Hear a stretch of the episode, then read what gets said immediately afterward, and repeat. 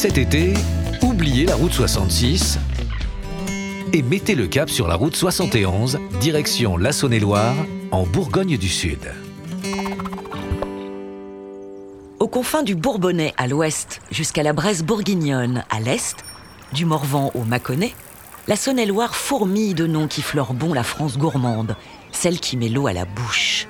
C'est aussi le département des belles pierres, des paysages verdoyants et disons-le, c'est le berceau des meilleurs vins au monde. Bref, la Saône-et-Loire est le plus beau des départements. Et je ne dis pas ça parce que j'y ai vu le jour. Pas du tout.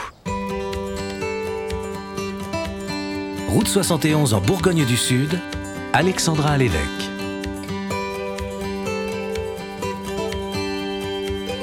La Saône-et-Loire, belle pierre et douceur de vivre.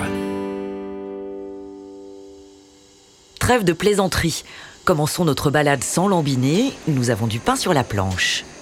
Au programme de notre séjour, de la culture pour être incollable sur la Saône-et-Loire, avec des châteaux, des musées et même une basilique. Mais aussi des promenades, tout en douceur, vous verrez. À la gare TGV de Monceau-le-Creusot où nous arrivons, le temps de louer une voiture et c'est parti pour la première visite, prévue à quelques kilomètres de là. Il est temps d'allumer l'appli Route 71, l'application facile à utiliser qui va nous accompagner durant notre séjour en Saône-et-Loire. Après quelques minutes sur la nationale 70, prenons des chemins de traverse à hauteur de Buxy et Givry, des noms qui sonnent bien, non? Le paysage est vallonné. Nous sommes dans la vallée des Vaux, au cœur des côtes chalonnaises. Après avoir traversé Saint-Denis-de-Vaux et Saint-Jean-de-Vaux, deux magnifiques villages typiques avec leurs maisons de vignerons, nous voilà arrivés à Melcey. C'est l'heure de notre premier rendez-vous au château de Germolles, la mieux conservée des demeures des ducs de Bourgogne. Alors, me voilà au château de Germolles. Et normalement, je devrais retrouver Mathieu Pinette. Derrière cette porte, j'espère.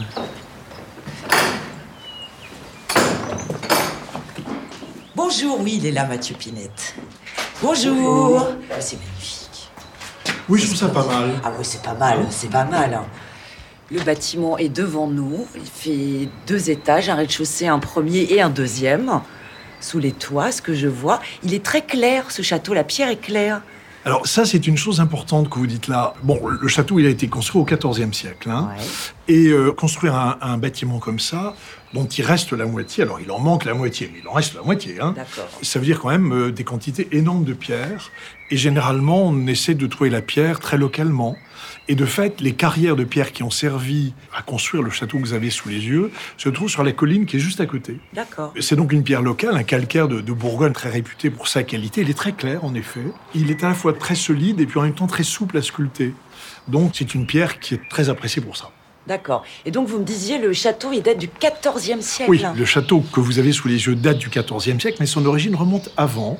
En fait, il y avait ici déjà un bâtiment au XIIe siècle, hein, qui au XIIIe siècle a été agrandi, qui est devenu un château fort. Mais ce qui s'est passé, c'est que à la fin du XIVe siècle, précisément en 1381, le duc de Bourgogne, vous savez qu'on est en Bourgogne, hein, et- Ah, et- ça, je sais. Ça, je- Alors, ça, je sais. Vous savez, hein Et euh, au Moyen Âge, la Bourgogne, c'est un territoire euh, qui a vraiment une importance très grande sur le plan géopolitique, pas seulement en France, hein, mais carrément en Occident. Et le duc de Bourgogne, c'est un homme qui s'appelle Philippe le Hardy. C'est un homme très important parce que c'est quand même le frère du roi. Et puis il se trouve qu'en plus, on lui a fait épouser une femme qui est très riche, qui s'appelle Marguerite de Flandre. C'est la comtesse de Flandre, donc c'est la plus riche héritière d'Europe, tout simplement. Tout bêtement. Simplement, puisque ces princes étaient des gens d'importance, il fallait qu'ils fassent ce que doivent faire des princes à l'époque, c'est-à-dire construire. Et il se trouve qu'à la fin du XIVe siècle, Philippe le Hardy va devenir, par hasard d'ailleurs, propriétaire du lieu où nous sommes, Oui. et va bientôt le donner à son épouse. Donc effectivement, on n'est pas chez lui, on est chez, elle. Ah. C'est le château de Madame. Nous sommes chez Marguerite. On rentre dans la cuisine? Ah, oui, avec grand plaisir. La cuisine. Ah oui, je vois une grande cheminée. En fait, il n'y a pas une, mais plusieurs cuisines. D'accord. Ce qui est normal parce que quand euh, la cour vient là, il faut quand même euh, assurer. fait hein. Il y a du monde. Donc il y avait au rez-de-chaussée de cette aile euh, cinq ou six cuisines ou salles de service, tout avec une grande cheminée comme ça. hein. On cuisinait. Vous voulez qu'on aille voir la salle à manger à côté? Avec grand plaisir. Ah on arrive dans une grande pièce avec des boiseries au mur. Les quatre murs sont tapissés de bois. Alors, euh, c'est-à-dire que nous sommes dans le bâtiment du XIVe siècle. Par contre, euh, au milieu du XIXe siècle, on a complètement couvert les murs des boiseries que vous voyez là. hein. Vous savez, c'est comme ça les châteaux, ces yeux qui évoluent, qui changent, qui vivent. Quoi. Ouais. Alors, qu'est-ce qu'il faut faire? Tout éliminer de ce qui a été fait au XIXe siècle pour retrouver l'état originel du XIVe siècle, ou essayer de trouver une sorte d'équilibre entre les deux? C'est plutôt cela que nous faisons. Si vous voulez. Le château, il a vécu, il faut aussi le montrer. Oui, oui, C'est- c'est un- fidèle à son histoire. c'est ça, hein. exactement. Et le- les visiteurs en sont contents d'ailleurs, je crois, de voir cette espèce de perspective historique qu'on Ouais. arrive à retrouver. Où est-ce qu'on va après ça? Alors, j'ai envie de vous entraîner dans la garde-robe de Marguerite de Ah, Maffia. alors avec grand Alors là, plaisir. Ouais, je crois que vous serez. Alors, je vous dis pas, je vous laisse euh, Non, non, la surprise. la surprise. Voilà. Et attention aussi à vos têtes, parce que Ah la, oui, les la portes porte, sont- euh, ouais. Ah, on est dans La un duchesse n'était pas grande. Euh, oui, et puis euh, le fait d'avoir des portes basses était le meilleur moyen de bien conserver le, la chaleur à l'intérieur des pièces. Ah. Alors là, on monte encore quelques petites marches. Je vais ouvrir un volet. Ah oui, on est dans une pièce. On est Et c'est là que nous ferons attention. noire. de ne pas toucher au mur. Je vais vite vous dire pourquoi. Ah oui, mais c'est magnifique. Ouais. On a des, des murs avec une peinture C'est ça. Ocre verte et de, de grosses lettres peintes un peu partout. Je vois quoi? P et M Exact. ça? Parce que ce que vous voyez sur les murs, c'est pour ça que je vous disais qu'il fallait ici qu'on fasse très attention de ne pas toucher aux murs, sont des peintures qui datent du XIVe siècle. C'est considéré comme le plus ancien décor euh, princier de ce genre en France. hein, c'est quelque chose de tout à fait euh, exceptionnel. rare, ouais. C'est rarissime. Et alors, ce qu'il y a d'amusant, vous l'avez dit, il y a en effet des P et des M. Oui. P, c'est Philippe, et M, c'est Marguerite. C'est les initiales des maîtres du lieu, si vous voulez. Et puis vous avez peut-être remarqué un petit truc amusant. C'est que tous les M sont tous euh, très simples, hein, très, voilà, c'est des, des lettres gothiques, hein, donc des M très droits. Très... Par contre, tous les P, ils sont tous, tout aussi gothiques d'ailleurs, mais tous différents et ornés. Par exemple, si vous regardez ce P-là et celui-là, vous remarquez peut-être que les profils sont pas tout à fait pareils. il y a une petite différence, Il y a une petite ouais. différence. Là-haut, tiens, vous voyez, il y a un P avec des petites fleurs au pied. Et celui du dessous a une espèce d'accolade qui n'est pas du tout la même. Et là, il y a une raison. Euh, vous savez, à la fin du Moyen Âge, euh, en, en Occident, hein, on vit dans les milieux intellectuels, on va dire, dans ce qui s'appelle la culture courtoise, c'est-à-dire avec beaucoup de distinction et d'élégance. D'ailleurs, c'est Philippe qui a donné à Marguerite le château, c'est quand même c'est sympa, si vous voulez. Mais il fallait que Marguerite réponde à Philippe et d'une manière qui soit élégante. Et en fait, c'est sans doute Marguerite qui, dans son château, a demandé à son peintre de décorer non pas les M, qui sont L'épée, mais les P. Mais l'épée pour remercier Philippe. Exactement. C'est c'est une espèce, si vous voulez, de d'hommage élégant, très léger, très artistique à son épouse. C'est très, très, très, très beau. Ben, les gens sont souvent très étonnés de voir ça, et, et ils voient aussi quelque chose qui peut paraître très, entre guillemets, moderne, vous voyez. Et qu'on est très étonné, on est là devant quelque chose qui a, euh, bah, qui date du XIVe siècle, quoi, qui a 5- 650 ans, hein. Et on est devant un décor qui, qui est presque systématique, vous savez, qui peut rappeler euh, certaines œuvres d'art très conceptuelles des années 80, 90. hein. Sûr, il y a quelque chose de presque théâtral Aussi, dans ce décor. aussi. Je vous entraîne un peu plus loin Oui, je vous suis. Alors vous allez être surpris là encore. Donc là, on re- retraverse la haute cour. Ouais. Alors donc on va aller dans la, dans la chapelle. et Il y a une surprise que vous allez... Il y a une grosse clé hein, pour entrer dans la, la chapelle. hein. Elle est belle, hein Alors la surprise, c'est qu'en en fait dans le château, il n'y a pas une chapelle, mais deux. C'est-à-dire que là, on est dans la chapelle inférieure, et au-dessus, il y a la chapelle supérieure. D'accord, on les a superposés. C'est ça. C'est-à-dire que la chapelle où nous sommes est aussi une chapelle qui date du vieux château primitif. Elle date du XIIIe siècle. D'accord. Mais quand Marguerite de Flandre a fait les travaux, elle n'a pas voulu garder cette chapelle pour elle. Elle est au rez-de-chaussée et un prince ou une princesse va à la chapelle très fréquemment. Donc il lui fallait une chapelle au premier étage. Elle a donc fait construire, au-dessus de la chapelle inférieure où nous sommes du XIIIe siècle, la chapelle supérieure où nous allons aller, qui date du XIVe siècle. La chapelle supérieure étant euh, beaucoup plus gothique que celle-ci, qui est encore, bien que déjà gothique, encore très romane, si vous voulez. Et alors, comment on monte à, celle, à la chapelle supérieure? Alors, en fait, à l'origine, la chapelle supérieure, on y allait directement depuis des appartements. Aujourd'hui, pour aller dans la chapelle haute, on va passer par la Grand Vis. Alors, justement, on va monter la Grand Vis. Vous voyez, c'est un escalier beaucoup plus là. On peut monter deux, deux, deux- enfin, Oui, deux personnes côte. côte à côte. Ouais. Ce qui n'était pas du tout possible tout à l'heure. hein.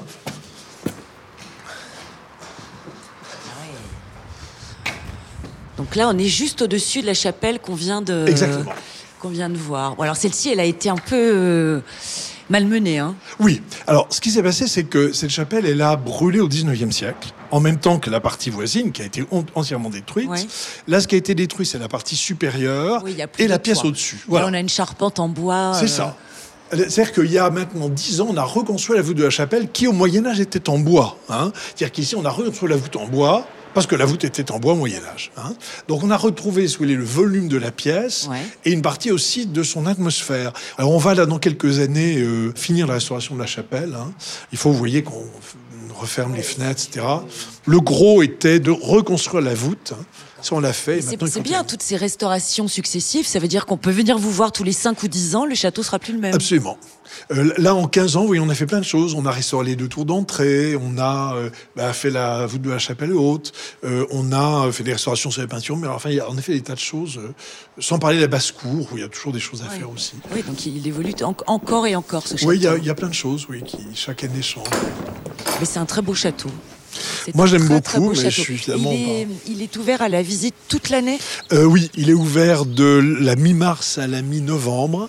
Alors, il y a des horaires un peu différents selon les périodes, hein, Ouais. mais c'est ou- c'est ouvert très très largement. C'est ouvert aussi sur rendez-vous en dehors des périodes d'ouverture normales. D'accord. Euh, et puis alors on a, et ça on y tient beaucoup, entre euh, octobre et mai, une saison culturelle, c'est-à-dire une cinquantaine de conférences, ateliers, tables rondes, etc. Voilà. Eh ben, je reviendrai au château de Germol. Bah j'espère bien. Ah ouais, ouais, ouais. J'attendrai un petit peu que les travaux de restauration Soit euh, avance. hein. avancent et je Ouais. reviens pour voir la chapelle. Bah écoutez, j'espère bien. hein. Merci. Merci beaucoup. Je vous en prie. Au revoir.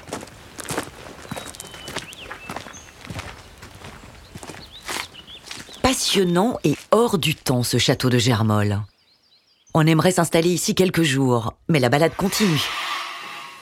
Après les ducs de Bourgogne, il est l'heure d'en savoir plus sur l'histoire industrielle de la région. Saviez-vous que le Creusot avait été durant plus d'un siècle l'empire du fer, de l'acier et du charbon, et cela au niveau mondial? Pour en apprendre un peu plus, faisons un arrêt au château de la Verrerie.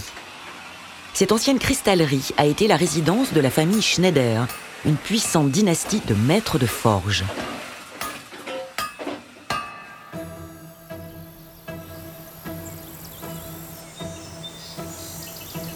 Entrons dans l'immense parc de 28 hectares. Regardez ce jardin à la française magnifique. Là-bas, il y a le musée de l'homme et de l'industrie, où grâce à des peintures, des maquettes et même des cristaux, nous saurons tout de la dynastie Schneider et de l'histoire industrielle du Creusot, qui est aussi la nôtre, évidemment. Après ce début de journée passionnant, ne serait-il pas l'heure de pique-niquer Reprenons la route jusqu'à Saint-Julien-sur-Deûne, où nous allons casser la croûte, mais aussi louer des vélos pour une chouette balade. Connaissez-vous l'Eurovélo 6 C'est l'un des itinéraires cyclables les plus faciles et agréables de France. Il relie l'Alsace à l'Atlantique sur près de 1300 km. Bon, nous, on va se limiter à quelques kilomètres, faut pas pousser. En quittant Saint-Julien, nous longeons le canal du centre sur l'ancien chemin de halage. Ce canal relie Chalon-sur-Saône à Digoin. Que c'est beau Oh, regardez, un héron Admirez ces écluses et les nombreux bateaux. Ça donne envie de naviguer. Vous savez quoi? On en reparlera tout à l'heure. Près du pont des Vernes, sur la commune de Pouillou, on devine l'ancienne usine de grès Langeron. Vous connaissez les anciennes bouteilles en grès? Dans lesquelles on glisse des fleurs séchées aujourd'hui.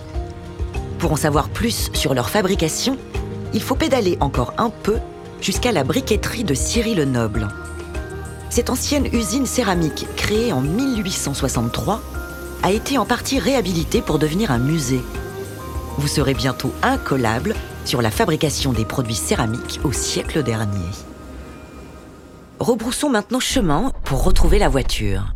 La nuit va bientôt tomber et une chambre nous attend au moulin de Collange à Vandenesse-les-Charolles.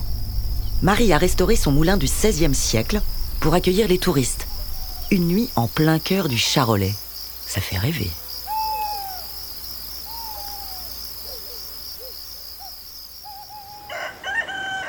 Après une bonne nuit au cœur de la campagne charolaise, il est temps de reprendre notre périple. Direction Digoin, à 30 km de là, pour profiter une dernière fois du canal du centre, mais en naviguant cette fois. Les canalous louent des bateaux. Ce serait bête de s'en priver. Rendez-vous est pris avec Laurence Carignan, la guide du bateau-ville de Digoin. Bonjour Laurence. Bonjour Alexandra. Bonjour. Il, il est formidable ce port de plaisance là. Oui, en pleine ville, super. il est très apprécié pour euh, les escales. Quand les gens vont de l'océan euh, Atlantique jusqu'à la Méditerranée, on passe par Digoin. Et ben voilà. bah Alors nous, on, on navigue sur Digoin principalement. hein. On fait des petites Oui. croisières. Oui. Alors déjà, ce canal du centre, il n'est pas très connu par les Français en général. Euh, C'est quoi ce canal du centre? Il va de où à où? Il date de quand? Alors ce canal euh, du centre, il a été construit pour relier la vallée de la Saône à la vallée de la Loire. Ouais, Donc il va de Chalon-sur-Saône jusqu'à Digoin. D'accord. Et l'ouverture de ce canal date de 1792. D'accord. Et ça servait quoi À acheminer des marchandises Tous les canaux, tous les canaux de France ont été euh, construits pour le transport de marchandises. Après, ben, ce transport de marchandises, c'était le moyen le plus performant de, Ouais. de transport. hein. Quand il n'y avait pas une rivière assez grande pour pouvoir naviguer, eh bien maintenant, ils ont quasiment plus de trafic marchand et c'est principalement voué à la plaisance. D'accord. Alors, racontez-moi un peu ici à Digoin, qu'est-ce qu'on peut faire sur le canal? Alors, quand on ne connaît pas une première expérience, moi je conseille de faire une croisière à bord du ville de Digoin. le bateau promenade, parce que vous êtes reçu par un équipage qui vous fait profiter de ses connaissances, qui vous euh, montre et qui vous explique un peu tout. Qu'à Digoin, on a la chance d'avoir un ouvrage d'art. Donc on passe automatiquement sur le pont canal en surplomb de 12 mètres au-dessus de la Loire. Et puis, toutes nos croisières, elles comportent de toute façon une écluse. Hein, puisque c'est quand même euh, l'intérêt du canal. Donc on fait l'éclusée en avalant, c'est-à-dire en descendant et en montant hein, au retour. Ok. Et ça dure combien de temps cette balade? Alors la petite promenade, elle dure 1h30. Ok. Et puis euh, quand on fait un repas en même temps, ça dure Ah. environ 3 heures. D'accord. Avec le repas, c'est pas mal. Voilà. C'est pas mal. Et si je veux un peu voler de mes propres ailes Alors, et naviguer quelques heures euh, alors on a déjà un autre bateau qui est intermédiaire. Ouais. Si vous avez, si vous êtes un petit groupe de 1, 2 à 11 personnes, un Ouais. maximum de personnes, vous pouvez louer un bateau avec un matelot. Euh, et puis après, bah, si vous êtes aguerri, si vous vous sentez euh, en confiance, et c'est très simple de fonctionnement, hein, on vous explique, vous avez l'allocation à la journée avec un bateau où on emmène son pique-nique et on est capitaine d'un jour. Et puis euh, l'allocation de bateau habitable où cette fois-ci c'est des appartements flottants.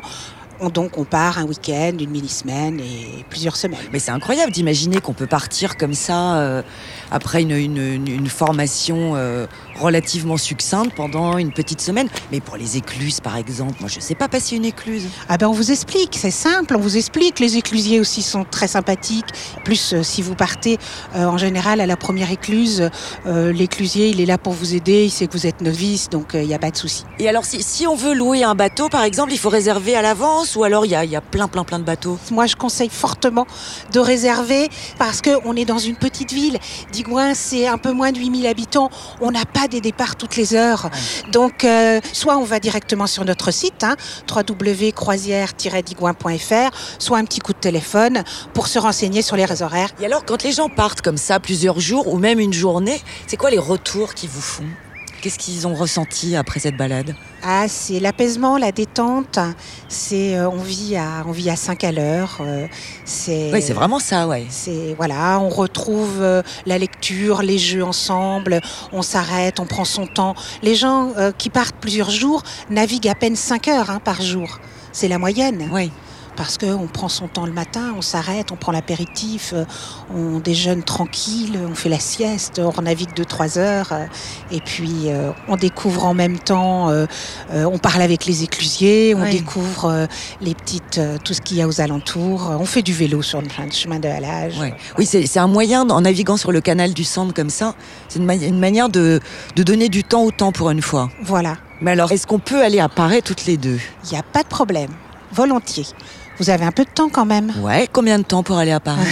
On va mettre 3 heures. D'accord. Non, mais moi je trouve que c'est pas mal d'aller assez lentement, C'est la slow attitude. tout doucement, Voilà, tout doucement. Eh ben, moi je veux bien que vous m'emmeniez. pas de problème. On va aller visiter la basilique à Paris, Hop, on embarque. dans le, dans le beau ville de Digoin. Voilà, pour une croisière, Formidable. Eh ben, allez, c'est parti, Laurence. on largue les amarres.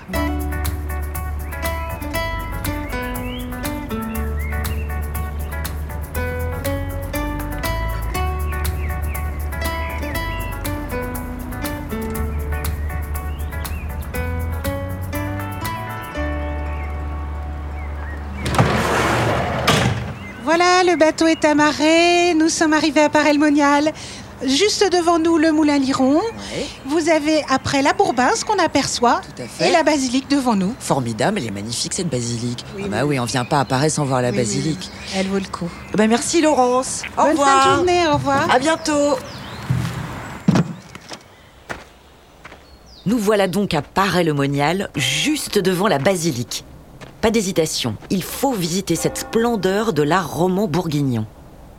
On se sent tout petit face à cet édifice de 56 mètres de haut. Construite au XIe siècle, la basilique est considérée comme le modèle réduit de la célèbre abbaye de Cluny. Il paraît que c'est le lieu le plus visité du département et qu'elle attire des pèlerins du monde entier. On les comprend. Le patrimoine religieux de Paray-le-Monial ne se limite pas à la basilique. Suivons le circuit des chapelles, qui débute avec la chapelle des apparitions. C'est ici que la visitandine Marguerite Marie Alacoque a reçu les apparitions du cœur sacré de Jésus vers 1675. Un peu plus loin, il y a l'ancien Carmel, puis la chapelle néo-byzantine de la Colombière, et enfin le musée du Hieron, qui retrace deux millénaires d'histoire du christianisme. La richesse de cette ville est tout simplement incroyable. On ne vous avait pas dit que la Saône-et-Loire était le plus passionnant et le plus paisible département de France? À bientôt alors C'était Route 71 en Bourgogne du Sud, avec Alexandra à l'évêque. Préparez votre séjour en Saône-et-Loire sur l'application web route71.fr.